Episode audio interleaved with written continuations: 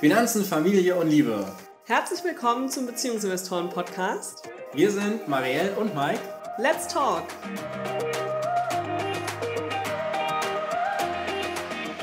Zum 18. Geburtstag ein Depot mit 100.000 Euro überreicht zu bekommen. Ist das die Zukunft unseres Baby-Investors? Hoffentlich, Mike. wir tun alles dafür. Alles. Naja, nicht alles. Aber wir sparen schon ganz gut für den kleinen Mann, oder? Ja, das machen wir. Und, Und deshalb geht's heute mal ums Geldsparen für Kinder. Wie man das gut machen kann. Wir haben unser Beispiel mitgebracht, wie wir für den Babyinvestor sparen und investieren. Genau, und der Drei-Säulen-Plan. Genau. Auch das eine Frage, die uns ja immer wieder erreicht, gell? worüber wir auch immer mehr schreiben, wie das denn mit dem Sparen für Kinder funktioniert, weil natürlich alle Eltern das Beste für ihre Kinder möchten. Und Geld ermöglicht nun mal viel. Ja, da, so ging es uns ja auch. Ja? Als unser Babyinvestor kam, haben auch wir uns Gedanken gemacht über das Geld. Was können wir machen, um ihm einen möglichst guten, einfachen Start in sein unabhängiges Leben irgendwann zu ermöglichen. Ja, und vor allen Dingen die Möglichkeit haben, ihm vorher den Umgang mit Geld beizubringen und mit dem Investieren, um das vorzuleben. Genau, das ist ja Teil unseres genau. Geldsparen drei Säulen Modells eigentlich. das ist ein sehr langer Name. Ja. Vielleicht fangen wir mal an mit der grundsätzlichen Frage, wenn dann, wenn man so ein Kind bekommt, dann. Ähm, wenn man so ein Kind bekommt, ja. Ja, ja, dann heißt es ja immer erstmal, boah, es ist teuer, Leben ist, plötzlich fällt oft auch ein Einkommen weg, gell? Ja. Und das Leben zum Kind ist super teuer. Und dann soll man noch zusätzlich was sparen für dieses Kind. Wie geht denn das? Wie soll das funktionieren? Also erstmal ein Kind ist nicht teuer. so, ja, ganz einfach sagen. So, Kind ist nicht teuer. Es das kommt, Teure sind die Wünsche der Eltern, gell? Ja. Also ein Kind hat keine, keine teuren Bedürfnisse. Das Bedürfnis eines Kindes ist, auf den Arm genommen zu werden, getröstet zu werden. Das Bedürfnis ist, äh, gefüttert zu werden und das Bedürfnis ist, äh, ganz viel Liebe und Zuneigung zu bekommen. So, und dann vielleicht noch, dass es warm angezogen ist und dass die Windel gewechselt wird. Also dann hört es eigentlich schon auf. Ja, und diese Ausgaben, die man dann hat, also zum Beispiel für Windeln oder für zusätzliche Kleidung, ja, die kann man eigentlich schon dadurch reinholen, dass man weniger Ausgaben hat als Eltern, weil man weniger ins Kino geht oder andere teuren Aktivitäten nachgeht. Also ich würde sagen, unsere Gesamtausgaben sind nicht gestiegen. Sind nicht gestiegen. Die haben sich nur ein bisschen verteilt. Genau, die haben sich, genau, die haben sich umverteilt. Mehr ist genau. nicht passiert, ja. Das, was übrigens teuer ist, sind die Bedürfnisse der Eltern. Mhm. Und zwar das riesengroße Eigenheim, was unbedingt, bevor das Baby da ist, angeschafft werden muss, mit drei Kinderzimmern und damit das erste da reinkommt. Das ist teuer. Das neue Auto. Das, genau, das neue Auto, wahrscheinlich in zweifacher Ausfertigung. Dann auch noch ähm, mit extra hohem Einstieg, also eher in die SUV-Klasse, damit man da bequem das Baby rein und rausheben kann. Das ist teuer. Und es ist natürlich auch teuer, das äh, bereits perfekt eingerichtete Kinderzimmer zu haben, was alles pink oder blau eingerichtet ist mit Bettchen und Kuscheltieren und Spielzeug, was das Kind sowieso erst in einem Jahr benutzen kann. Das ist alles teuer. Aber da kann ich nichts anderes zu sagen. Also das sind einfach die Bedürfnisse der Eltern, die sind teuer, das Kind selbst ist nicht teuer. Vielleicht sagt man auch dazu, ist auch okay, wenn ihr die Bedürfnisse habt, ja. gell? Und wenn ihr das machen möchtet, wenn ihr sagt, ihr möchtet dieses große Auto oder ihr möchtet das Kinderzimmer ganz toll einrichten, das ist total in Ordnung. Aber es geht Aber, um diesen Glaubenssatz. Genau, dann sagt nicht, das Kind ist teuer. Nee. Sondern... Das, was wir wollen, ist teuer. Wir haben jetzt zum Beispiel auch einen teuren Kindersitz gekauft, weil wir gesagt haben, unser Bedürfnis ist, dass der Kleine sicher im Auto sitzt. Ja. Er hätte nicht das Bedürfnis, ihm wäre das total wurscht. Er muss ja, nicht doch, Auto er hat schon das Bedürfnis nach Sicherheit. Ja, er muss nicht Auto fahren, ne? aber er hat das Bedürfnis nach Sicherheit. Ja.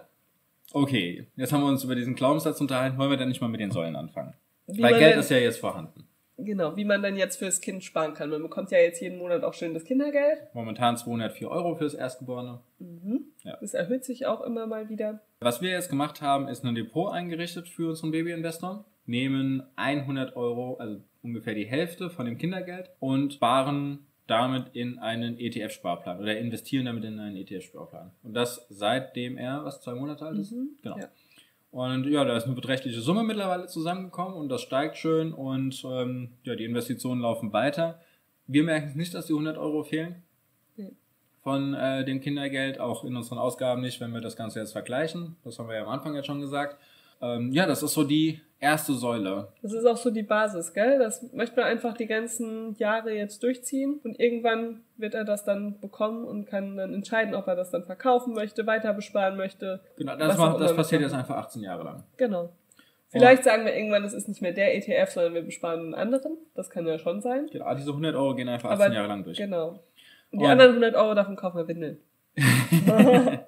18 Jahre lang. Genau, was da so bei dieser Säule für eine Grundsatzfrage ist, Depot auf unseren Namen oder auf den Namen des Kindes. Wir haben uns für den Namen des Kindes entschieden, weil wir sagen, das ist sein Geld. Er soll irgendwann das bekommen, ja, also mit 18 spätestens wird er das ja übertragen bekommen oder dann bekommt er es in die Hand gedrückt. Unsere Aufgabe ist, dass er bis dahin soweit ist, dass er das versteht und weiß, was er damit tun kann. Und ihm zu vertrauen. Genau. Theoretisch könnten wir immer noch sagen, wenn wir merken, er ist mit 18 nicht so weit, wir müssen es ihm ja nicht erzählen. Können wir ihm auch erst mit 20 geben. Aber das ist Schwachsinn. so, weil unser, unser Plan ist ja, das werde ich ja gleich auch noch in der zweiten und der dritte, so dass wir da auch sehr zeitig mit anfangen werden. Deswegen ist diese Option auch einfach nicht vorhanden. Nein, aber es ist so eine, schon der, viele machen sich ja da schon Gedanken und sagen, äh, soll ich das wirklich auf den Namen des Kindes machen und so. Also theoretisch, ihr müsst dem Kind nicht sagen. Es ist natürlich empfehlenswert und wenn ihr es aber so macht, dass ihr es ihm von Anfang an beibringt, dann bin ich mir sicher, dass mit 18 Aber es kein ist auf, Kind das es einfach ist auf dem. Namen des Kindes. Das heißt, es kriegt auch mit 18 auch die Informationen von der Bank und so weiter. Mhm. Nein? Nein. Das war heimlich. Du musst es dem Kind ja dann geben. Du musst es weitergeben. Ansonsten läuft es einfach Die so weiter. Briefe laufen doch jetzt schon auf seinen Namen. Hm, die da kommt, ja kaum, da kommt ja kaum Post. Das ist ja alles digital. Ja. Mit unserer E-Mail-Adresse hinterlegt. Okay, also verheimlichen finde ich so die allerschlechteste Option. Dann Haben wir lieber. ja auch nicht vor. Nein, aber ich will es auch gar nicht suggerieren. Also verheimlichen ist die allerschlechteste Option. Das äh, stört einfach das Vertrauensverhältnis zum Kind. Wenn ihr euch unsicher seid, dann macht es auf euren eigenen Namen äh, und dann könnt ihr es übertragen. Aber ich würde es auf keinen Fall auf den Namen des Kindes machen und dann im Nachgang verschweigen. So, das gibt nur Ärger und das ist definitiv keine gute Idee. Und vielleicht noch ein ganz wichtiger Vorteil, den man hat, wenn man es auf den Namen des Kindes macht. Die Steuern. Ja, weil das ist das Einzige, was du sofort bekommst, wenn Genau. du auf die Welt kriegst, deine Steueridentifikation. ja, und man kann ja dann jedes Jahr hat man ja 801 Euro, glaube ich, Freibetrag. Momentan, Richtig? ja. 801 Euro, die man steuerfrei an Kapitalerträgen bekommen kann. Zinsen und Kapitalerträge. Das heißt, also zum Beispiel unser Babyinvestor bekommt einmal im Quartal, glaube ich, aus seinem ETF eine Dividende. Dividende. Ich glaube, im Moment waren das letzte Mal waren es 12 Euro oder so. Ja? Aber diese 12 Euro muss er nicht versteuern, weil es unterhalb der 801 Euro ist. Wenn das jetzt auf unseren Namen liefe, das Depot, dann würden wir das versteuern, weil wir selbst schon jeweils unsere 801 Euro überschreiten. Somit sparen wir da auch einfach, oder der Kleine spart einfach Steuern und hat mehr von seinem Geld direkt wieder zum Reinvestieren. Muss allerdings auch eine Steuererklärung machen dann irgendwann, wenn er über die 801 Euro kommt. Macht ja auch Sinn. Ja. Genau, also das ist die Säule 1. Wir haben einen dauerhaften äh, Sparplan auf einen ETF eingerichtet in einem Depot, was unserem Babyinvestor gehört. Die Säule Nummer 2 wird sein, dass wir Einzelaktien für ihn und mit ihm kaufen werden. Jetzt am Anfang wird das für ihn sein. Wir werden Mhm. dieses Jahr, äh, wir hatten ja letztes Jahr unsere Spar-Challenge und da hat unser Babyinvestor ja das ganze Geld immer in das Sparschwein reingeworfen. Und ähm, die Hälfte, haben wir ja gesagt, gehört ihm von dem Geld, was da gespart wurde. Und davon werden wir dann jetzt auch die erste Einzelaktie kaufen. Nicht nur davon, auch von Geldgeschenken. Komme ich ja noch dazu. Aber davon wird jetzt auch äh, die erste Einzelaktie gekauft. Und Hintergrund ist, das Investieren auch beizubringen. Und zu sagen, okay, so, wie funktioniert das dann mit dem Unternehmen? Wie, wie äh, verdient das Unternehmen Geld? Wo kannst du das Unternehmen sehen? Wieso ist es klug, in das Unternehmen zu investieren? Und dafür werden wir Aktien aussuchen, die, also wo er einen direkten Bezug zu hat. Zum Beispiel Disney oder Nike oder ähm, Procter Gamble, wenn er Pampers Pampers. tragen würde. ja, aber mit sechs wird er keinen Bezug mehr zu Windeln haben. Nein, das stimmt.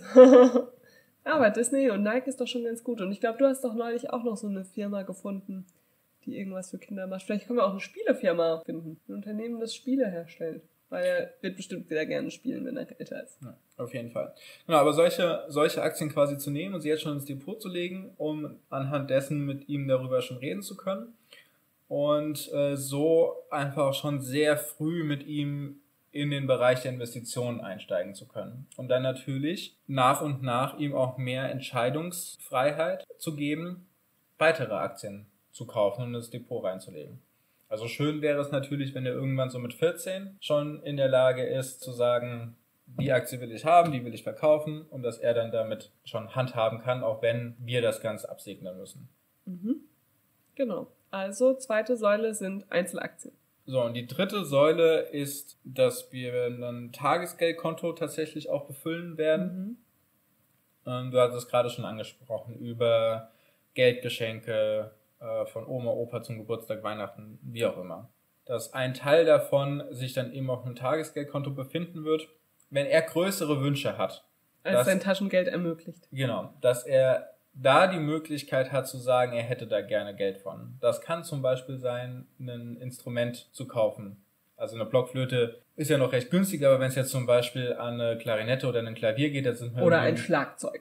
Genau, das sind wir irgendwie im Tausenderbereich. Oder er möchte ein Auslandsjahr machen mit 16. Möchte in die USA, nach Neuseeland, so wie wir das Ganze gemacht haben. Dass auch dafür Geld quasi vorhanden ist und er darüber auch schon eigenständig eine Entscheidung treffen kann. Führerschein gehen wir erstmal davon aus, dass er den nicht mehr brauchen wird. Dass dann alles autonom fährt. Ja, also ich glaube, in 18 Jahren braucht man keinen Führerschein mehr machen. Vielleicht braucht er was anderes. Flugzeugführerschein. Ein Pilotenschein. Aber ähm, quasi, dass dafür Geld ist, wo er auch einfach drauf zugreifen kann und wo er sagen kann, ich möchte dieses Geld dafür einsetzen und es dann weniger unsere Entscheidung ist, äh, zahlen wir dafür oder nicht. Ja, und auch einfach das Geld, was ihm geschenkt wird, ja, dass das auf einem Konto für ihn liegt und nicht auf unserem Konto irgendwie in den Alltag mit untergeht. Deshalb hat der Babyinvestor auch ein Tagesgeldkonto. Genau. So, mit diesen drei Säulen sparen wir für unser Kind. Genau. Also und der ganze Gedanke ist eben, äh, ihm damit den Umgang mit Geld näher beizubringen, ihm bereits in dieses Mindset fürs Investieren, ihm das beizubringen. Genau, und weil wir machen das nicht für ihn, sondern wir möchten das mit ihm machen. Jetzt genau. ist natürlich noch ein für ihn, aber aber jetzt ist, nee, es ist. Es geht auch jetzt schon los, gell? Er ist jetzt zum Beispiel bei der Spar-Challenge immer mit dabei. Er wirft und das von Geld. Anfang an, ne? Seitdem er fünf Monate alt ist. Genau, er wirft das Geld in das Sparschwein rein. Dann ist es auch so, wenn wir jetzt irgendwie die Börse online lesen, Zeitschrift, Börsenzeitschrift, dann liest er da mit. Ja, ich meine, klar versteht er das noch nicht, aber er sieht diese Aktienkurse einfach und hoffentlich können wir dadurch auch einfach ein Interesse bei ihm wecken, indem wir ihn da immer mit involvieren. Ich möchte auch, wenn er das irgendwann versteht, ihm wirklich auch sagen, okay, wenn du jetzt in den Kinofilm gehst, dann geht das Geld eben zu der Firma, die den Film gemacht hat. Wenn du Aktionär bist, kriegst du wieder einen Teil zurück. Hoffe ich, dass wir ihm das gut beibringen können. Und dann ja. kommt es gar nicht so drauf an, wie viel Geld wir für ihn sparen können. Nee, das, das diese, ist egal. Diese Bildung, diese finanzielle Bildung, genau. die wird ihm so viel mehr bringen. Weil ob er da jetzt 20.000 oder 120.000 drin liegen hat, das wird egal sein. Genau. Aber wenn er die finanzielle Bildung hat, dann kann er da viel, viel mehr noch draus machen. Genau. Aus egal welchem Startkapital, was wir ihm mitgeben. So sieht's aus. Ja. Das war doch jetzt ein Plädoyer fürs Sparen für Kinder, oder? ja, und vor allem, vor allem sparen, investieren und bilden. Ja, also ich bin der festen Überzeugung, dass es am besten ist im Namen des Kindes, weil es einen selbst in die Verpflichtung nimmt, das Kind frühzeitig einzubeziehen und es natürlich auch nochmal eine ganz andere Beziehungsqualität ermöglicht, solche Summen seinem Kind direkt von vornherein anvertraut. Ja. Erfordert halt Disziplin von einem naja, selbst. Es war aber, also für mich war es nie ein Problem zu sagen, dass es in seinem Namen ist. Es war für mich direkt klar. Ja, ja. Weil es ist sein Geld. Genau, sein Geld, ist nicht unser Geld. Wir kümmern uns nur drum. Für ihn jetzt. Wir verwalten das, wir sind seine Vermögensverwalter. Ja. so schnell wird man Vermögensverwalter. Man brauchst nur ein Kind. Also, wer schon immer mal Vermögensverwalter werden wollte, ein Kind. Also, wunderbar. Wenn ihr Fragen habt rund um Sparen fürs Kind, wir werden ja jetzt noch nicht alle Details angerissen haben. Ne? Wir haben jetzt quasi einmal unser Modell dargelegt, aber wie es so weitergehen kann, ja noch nicht. Dann schreibt uns doch gerne an info at beziehungs-investoren.de. Vielleicht machen wir einfach mal eine Q&A-Session zu Sparen fürs Kind. Genau, wenn ihr noch Fragen so habt, könnt ihr uns eben entweder eine Mail schicken oder ihr schreibt uns über Instagram oder über Facebook. Wir sind ja überall erreichbar. So sieht's aus. Ja, dann würde ich sagen, freuen wir uns mal wieder auf iTunes Bewertungen. Möchtest du denn jetzt eigentlich vorlesen? Eine Bewertung vorlesen? Eine, eine ja, Bewertung. komm, wir lesen eine Bewertung vor, über die wir uns so sehr gefreut haben. So, eine Bewertung. Marielle, such dir meine aus. Eine Bewertung, über die wir uns sehr gefreut haben, die auch dazu passt, ist von Sonja XX Sie hat geschrieben, sie hat uns fünf Sterne gegeben und hat geschrieben, mal ein etwas anderer Finanzpodcast. Ich finde es super, dass die beiden nicht nur auf Finanzen konzentrieren, sondern das Ganze in den Kontext Familie einbetten. Hörenswert. Vielen Dank für diesen Ja. lieben Wir Kommentar. haben uns sehr gefreut, sehr motivierend. Ja, das hat uns sehr gefreut. Und wir werden das auch in Zukunft natürlich gerne machen, dass wir Finanzen und Familie zusammenbringen. Genau, deswegen heißt er Finanzen, Familie, Liebe. Oh. Der Beziehungsinvestoren-Podcast. Ja, ich würde sagen, bis zum nächsten Mal mit dem nächsten spannenden Familien, Finanzen, Liebe-Thema. Macht's gut.